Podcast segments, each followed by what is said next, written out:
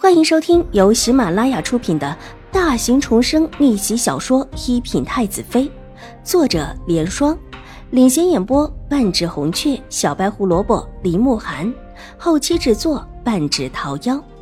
喜欢宫斗宅斗的你千万不要错过哟，赶紧订阅吧！第九十集。秦玉茹是在当天晚上就被送下静心庵的，出了这样的事情，老夫人自问担不起。她虽然是秦玉茹的祖母，但毕竟不是亲的，有什么事还得秦怀勇和狄氏拿主意。而且她现在对于秦玉茹又是伤心又是失望，也没打算再管她的事情。既然她没有再牵扯到水若兰的身上，就派了自己身边的段嬷嬷连夜把人送走。并且去向秦怀勇说明情况。至于这接下来发生什么，都跟他没有关系。秦玉茹既然送走了，水若兰和秦婉如两个人劝慰了老夫人一会儿之后，服侍老夫人睡下了。因为方才的事情，老夫人躺下之后又咳得厉害，一时间居然控制不住。水若兰忙差人去请了静心安主过来，待得。静心安主重新开过药，在廊下让小丫鬟煎药。水若兰把静心安主送到了门口，一再的感谢之后，才转了回来。看到秦婉如出来，站定了脚步，向她招了招手：“婉如，你过来。”说完，转身往一边的厢房过去，那边比较偏，没人在。秦婉如应声之后，跟着水若兰往偏角过去。婉如，这事到底是怎么回事？站定之后，水若兰皱着眉头问道：“她也不是个笨的，这事前前后后串联起来，怎么看怎么觉得怪。香囊不见了，但当时的那个香囊的确不是她的，那她的香囊哪儿去了？除了有人撞了一下自己之外，自己就只有和秦婉如当时很接近。水爷，这是你的香囊，你以后小心一些。”秦婉如的小脸上露出一丝笑意，伸手从怀里取出一个香囊，悄无声息地递了过去。水若兰一惊，即伸手把香囊接过，纳入自己的袖中。水爷，这事是大姐暗算了您，大姐这样也是自作自受。秦婉如言简意赅道。这话说的水若兰一阵沉默，眼角一阵酸涩起来，看了看眼前尚在自己肩膀处的秦婉如。才这么小的孩子就知道护着自己了，如何不叫人心疼？心智从来没有这么坚定过，他会护着这个孩子。默默伸手替秦婉如理了一下耳边的一株落发，一时间万种思绪涌上心头，眼眶红了，却不知道从何说起。秦婉如是老夫人在用了药之后明显好转的情况之下，才回去自己的厢房。水若兰留了下来，并且责令秦婉如回去睡觉。等回到自己的屋子，梳洗毕，秦婉如在妆台前坐下。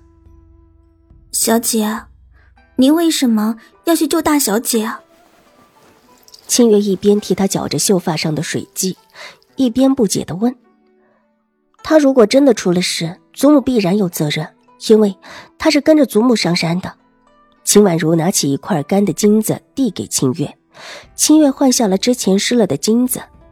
秦玉茹不能够真的出事，否则狄氏会疯。疯了的狄氏还有什么事情干不出来？可现在这个样子，大小姐也算是出事了吗？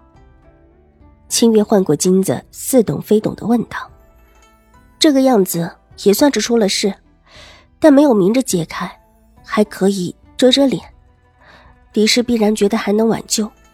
不过，那么多人看到他衣衫不整的样子。”静心庵里的香客听闻有一部分是落脚在此处商人的妻女，这以后还是会离开的。秦婉如缓缓的道：“小姐是说，他们会把这个消息传开去？”清月眼睛一亮，忽然懂了。秦婉如点了点头，摸了摸自己的发梢，觉得自己已经搅得差不多了，意有所指道：“江州离京城太远。”我们终究会回京城去。上一世的时候，秦怀勇自己干得不错，又有永康伯府的背景，没多久便回了京。这话说的有一些答非所问。清月眼睛眨了两眨，想了想自家府里的事情，居然懂了。小姐是说，夫人和大小姐会在回京之后败坏您的名节啊？可这明明是大小姐的事情。如果他们一定要把事情栽到我的身上，再有齐天宇的证词，江州离京城又那么远，有谁知道呢？秦婉如冷笑，窗镜中的女孩子看起来稚嫩无比，但是那双盈盈的水眸之中却透着一股子阴暗的幽深。这并不是危言耸听，这是上一世真切发生在自己身上的事情。不过，有些商人可是会上京的，有些传言在适当的时候也会传开。或者说，在传开的时候，有人会说他当时正巧在场。夫人和大小姐真的是太恶毒了。小姐，那那怎么办？将军，将军和老夫人总会说真话的吧？祖母身体不好，父亲，父亲虽然关心我，但是大姐。毕竟是他的亲生女儿，唇角微微的勾起一丝嘲讽。单独对自己的时候，秦怀勇的确很好，也算不得是一个忘恩负义的人。但是对上他自己唯一的女儿，就不怎么想了。毕竟那是他亲生的女儿，为了一个别人家的女儿，牺牲自己的亲生女儿，秦怀勇就算再内疚，也会眼睁睁的看着。这一点。上一世之后，他便看得很清楚了。在没有利益冲突的时候，秦怀勇会给自己父爱；但当自己和秦玉茹产生冲突的时候，最终他会和敌视妥协。那，那可怎么办？清月慌的手中的金子差一点抓不住。整个将军府里，小姐是这么的孤立无助，竟是一个护着小姐的人都没有。不用担心。